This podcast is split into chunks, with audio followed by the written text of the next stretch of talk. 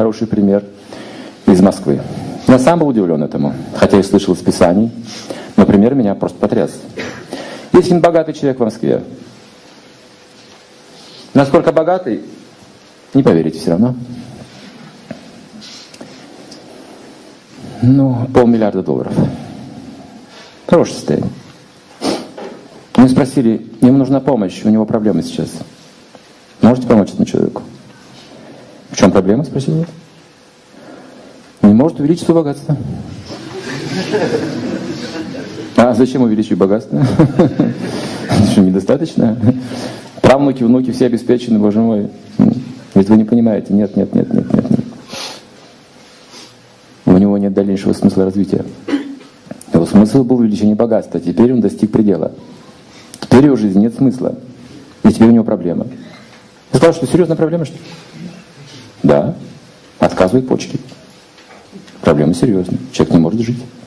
И я вспомнил пример царя Сарданапала в Средневековье, который тоже потряс всю Европу и делал круа. Известный художник написал даже целую картину о нем. Что же сделал царь Сарданапал? Сжег себя со всем гаремом полностью. Проблема была идентичная. Он достиг вершины материального совершенства. Что делать с этим, он не знал. Его вот был все бессмыслица, суета, сует, он покончил жизнь самоубийством со всем гаремом. То же самое говорил Джордж Харрисон на вершине славы и богатства.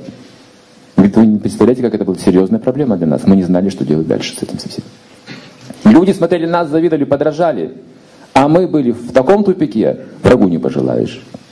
Мы просто должны были стать наркоманами, и все. Просто погибнуть на вершине славы своей. И нас спас, Шила Прабхупада сказал.